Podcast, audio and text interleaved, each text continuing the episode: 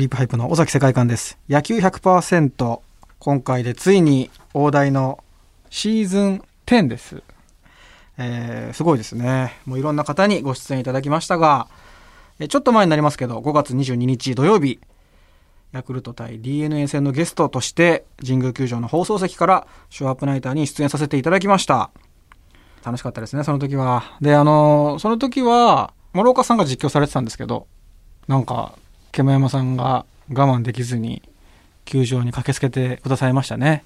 はい、マリンスタジアムはで取材をした後、うん気になって気になって、ええはい、後ろからすごい熱い視線を送っていただいて、はい。え ーなんか濃厚な絡みをしてるなと思いながらこんなから諸岡さんと真道中さんと中道中聞きながら、はえー行きましたけい。どどうでしたかそのえ、諸岡さんと真中さんとのあ濃あ厚接触は。濃厚接触、はい濃厚接触 よくないか。聞こえが悪いですね。いやあのすごく良かったんじゃないですか良かった だけにそわそわしてえ、なんか、キムさんがすごいもじもじしてたから、後ろで。えーなんか、種原ひとみさんの小説のはいはい。あの感じの気持ちみたいになりましたねいきなりそんなこと言っても分かんないかもしれないええ、お相手は、その、はい煙山光則さんですね。キムさんです。はいえーということで、はいついにシーズン10まで来ました野球100%。えーそして10回目にして意外にも尾崎さん初めて、スワローズファンの方がゲスト。そうなんですよ。初めてなんですね打ち合わせの段階から楽しすぎて、もうずっとヤクルトスワローズの話ができ話をるので、もうオンエアに。今までも楽しかかったけど、こんなに楽しいんだなってびっくりしましたね。ヤクルトファンの方と喋れるというのは。えー歌舞伎役者の中村福之助さんです。よろしくお願いしまよろす。しくお願いいよろたします。しくお願いします。歌舞伎は尾崎さんは？いや、すごく興味がおありますね。はいでも、ままだ見に行けてないので、うんうん気になってます、ずっと。歌舞伎ってでも結構分からなかったらどうししようっていうプレッシャーがあるんですよ。理解できなかったら、悔しいし恥ずかしいなというのがあって、でも 多分簡単には理解できないだろうなっていう。でも今日福之助さんと仲良くなって、はい。これこれは入門編でいいですよとかね。教えていただけたら。全然、はあの、見やすい演目だったり、はい。そういうのもありますし、い。はい。あの、また、歌舞伎はね、あの、様式美って言ってう、ん。見るだけで楽しめるっていう、アートな部分もあるんで、あらすじいらずみたいうん。な、そういう演目を、ね、一回は体験していただきたいなと思います。この声をかける人は決まってるんですよね。あ、大向こう大向こうってでしたよなんとかやっていうやつ。そうですね。あの、一応まあ、3階の後ろの方にいるんですけど、一応どなたがかけても大丈夫あ、そうなんですか？間違ったらどうなるんですか？変な雰囲気になるんじゃないですか？ですよね。かけようとしてますよね。いやいや、しいや絶対無理ですけど。なんかでも今コロナではい。それが自粛になってあいてそうかちょっと寂しい気持ちもありますね。あーやっぱりその演者の方もそれがあってっていうのがあそうなんです。歌舞伎はその何が何してはい。何とやらって喋るんですけどこの何が何しての後に息を吸う間が役者が欲しい時にはい。そこを埋めてくれる時もあるんですよね。ある意味大向こうさんと役者とのいいキャッチボールができるとへ気持ちよく大きい声も出せるしっていうのはありますね。じゃあちょっとあのキャッチャーのリードみたいな感じあなんかそういう感じであると思いますね。ちょっとライブとかでもねはい。何でしたっけ？せああ、まあ変な掛け声があったりしますけど、ヤジ飛ばされて機嫌悪くなってしまったりするんですよね、僕は。ヤジは嫌ですね。あのなんかそのちょっと間が空いたりすると、別にこっちは気にしてない間なんですけど、うん。ちょっとでも空くと、頑張れって言われるんですよ。絶対お前より頑張ってるよって思っちゃって、確かに。頑張れってなんで頑張れって言うのって思って、そこからずっと気になって、ライブのペースが崩れるってことが多いですね。結構ヤジは聞こえるんですか？聞こえますね。え。歌舞伎もヤジあるんですか？ないですね。ないですよね。ね。さすがにそれそれはは。ないですまあ、でもよく言われるのは歌舞伎は、まあ、見に来てくださる方の年齢層が高いのもあるかと思うんですけど、こう客電って言って客席の明かりがつきっぱなしなんですよ歌舞え伎は。ー。なんで目ではちょっと入ってくるものありますね。こあー。うゴソゴソしてたりするのも全部見えるんで、はいはいはいそれはまあ、客電がついてるんあですか？そうなんです歌舞伎は。基本的にだから初めて見に来る方とか、はいはい。明るね明るすぎる。ってはじゃあ始ま始まる時もそういう始まる時も明るいです。なくて。あなんでざわざわしながら幕が開く時もありますね。ー。へえ、あそれはちょっと独ぜひ行特きましょうよ今度。そうですねぜひちょっとぜひ。あの会社からも近いんで。昔ええ。ちょっとまた関係ない話なんですけど、はい。関係なくないけど函館だったかなその最前列のお客さんがずっとライブ中に MC の時ですよ「うん。あね飴ある?」って「ああるよ」って言ってもうなんか前のステージに肘をついた状態で、カバンからこう出して「うん。ありがとう」って言って食べてて。えー。すごいぞ何の飴か気になっちゃって。何のアメかが気になったんです 聞こえちゃうと気になりますすね確かに。でその飴を開けるカチャカチャカチャカチャカチャって音も聞こえててそのライブも良くなかったですね。やっぱりダメだな。そういうのに負けちゃう。負けちゃうんですよまだ。じゃあ、えっと、中村福之助さんのプロフィールを簡単ですがご紹介させてください。えー1997年東京のお生まれで現在23歳。えーおじい様は人間国宝の七代目中村士官さん。えーお父様は八代目中村士官さん。えーそして三兄弟全員が歌舞伎役者という、えーまさに歌舞伎一家の次男として生まれ育った福之助さんですが、えー趣味は野球、ゴルフ、えー競馬、相撲観戦ということで、えーいろいろなものに興味がおありと。で今回はそんな中村福之助さんが熱いヤクルトファンということで、えーこの野球100%に初のヤクルトファンのゲストとしてお越しいただきまし嬉た。しいです。ありがとうございまよろしすくお願いします。スワローズファンになったきっかけは何だったんですか？きっかけはですねなんかまあ覚えてないんですけど、うん。2001年の日本シリーズに連連れて行ってもらったみたいで、それ何歳だった？4歳3歳とかだと思うんですけど、まあ、一応それが、まあ、最初のきっかけではあると思うんですけど、うん。まあ、多分本当のところはあの兄と2歳差で、はい。その何をしても兄と勝負してたんですようん。ねやっぱ野球にしてもそうですけどあの兄が入った部活に全部入っていくっていう経験をしてきたぐらいなんですけどはい。多分そんなのもあって家で兄がオレンジのタオルを振り回してるのを見てあー。巨人ファン。あー巨人ファンにはなんねえぞみたいなのもあったんじゃないかなと思いますけどね。はいはいはい。じゃあちょっとテーマいきましょうかね。はいはいえー中村福之助さんとお送りするシーズン10。第1回のテーマはこちら。歌舞伎役者中村福之助と野球の関係とは？もうすでにその話が始まっておりますが、はい。お兄ちゃんが巨人ファンで、そうですね。ならねえぞっていうことで、ヤクルトファン結構ヤクルトファンあるあるですよねそれは。なんかあある確かにそうかもしれないですね。ジャイアンツに対するっていう、あとあの昔のあのロゴの YS のはいはいはいはい。色が好きっていうか青と赤の。っはいはいはいはい。ていうのはあったかもしれないですね。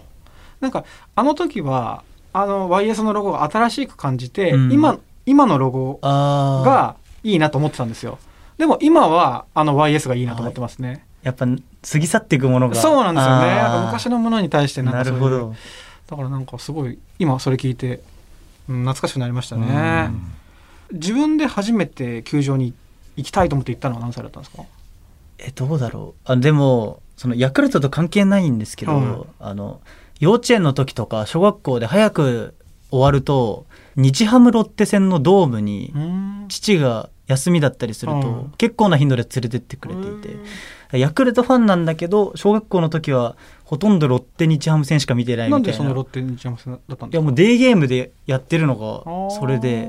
夜なんですよね大体セ・リーグが。ああだったから今でこそセ・リーグでもデーゲームありますけど昔はなかったですもんね。だからあのロッテの小坂選手とかがめちゃめちゃ好きでしたね。はいはいすごい守備のうまい。守備のうまい。足速いップですよね。もう。小柄な。もう歴代最強ショートと言われてる選手ですよね、えー、そうか。でもやっぱり歌舞伎の稽古が忙しいじゃないですか。忙しいですね。ああだからあの試合を見れない時期もあったんですけど小学校の時に青木選手が好きで、青青木選手がいる間はだいぶ見てたと思うんですけど、逆に青木選手がメジャーに行ってからかな、うん。チーム自体として応援して始めたのは。あ最初はじゃあもう個人を応援して青木がいるチームっていうー感じでしたね。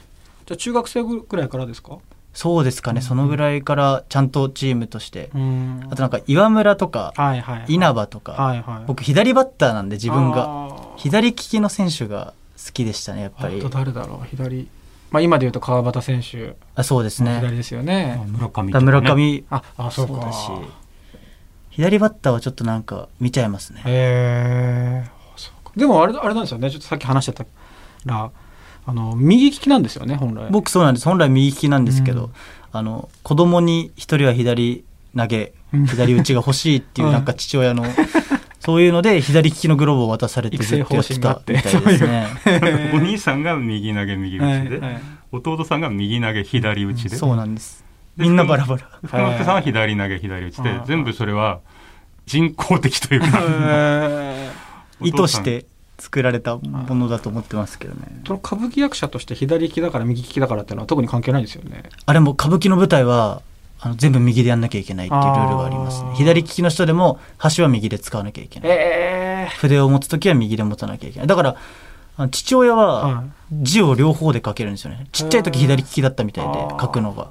強制されて両方で書けるー。だからあの早ごしらいって言って、はい。こう12分で顔も変えて衣装も変えて出なきゃいけないって時に父親は筆2本でこうやって両手でメイクをするんです自分でやるんですか？あれ自分でやります歌舞伎役者はそうなんです。それどこでこう変えるんですか？そのそれはまあ楽屋に戻ったりとかまあ、こしらえ場って言ってそういうスペースが用意されてたりとか。あじゃあその稽古だけじゃなくてそういう稽古もあの練習というでもなんかもうそれはお稽古をしないで場数というかどんどん上手くなっていくものっていうふうに教わりますね。自分でえーメイクさんはいないんですね。いないですね。意外だった。えー、もう知らないことがやっぱいっぱいありますね。ありますね、うん。うん野球やってるインスタグラムの映像とかもあります、はい。あれあの東京ドームの映像とかもありましたあ東京ドーム。そうなんです。歌舞伎役者はですねみんな野球する方が多くてはい。早朝野球って言ってうん。あの朝6時ぐらいから劇場の出番の前にみんなで集まって野球をするんですけどはその延長で、うん。そのみんなで東京ドームでやろうってなって、うん。あの松本幸四郎のお兄さんと、い。はあの尾上松也のお兄さんだったりとかが、ヤングアダルトチームで、うん。年取ってるチームと若いチーム年取ってるって言ったら怒られるの。そのチームで試合をするっていうのうん。はすごい楽しかったですねドームで。あー。あれドームは割と借りれるんですよね。なんか夜の遅い時間だと借りられるみたいな。でもなかなか観戦行けないですよね今この時期。そうですね。あそうか。今年は全然行けてなそいうでね。ですすよね。やっぱ気遣いますよね。その舞台で共演する方のこともありますからね。そうですね。やっぱ歌舞伎の場合はうん。だいぶ年配の方はいとお芝居をするのでうん。気をつけなきゃいけないので。そうですよね。となるとやっぱり映像で見るしかないですよね。映像ですうね。ん。ダゾンで見たりとかはいはいは追っかけでも僕は全部見たいなって思う人なんで。い もうじゃあ誰かに結果とか言われたら最悪ですね。最悪ですね。本当楽屋にいるとねうん。いつそのおめでとうとかうん。負けちゃったねって言われるかわかんないんで はい。そこはすごい慎重になりますね。えでも草野球ができるぐらい歌舞伎の中でうん。野球の好きな人が多いっていうことですしかもヤクルトファンがすごい多くてですね。ーなんでなんでしょうねそれ。なんで？だからヤクルトの話題で盛り上がることが多いですかね。へーあと阪神ファンも多いのかな。ああじゃあ巨人ファンはそんなにいないですか？あんまり聞かないですね。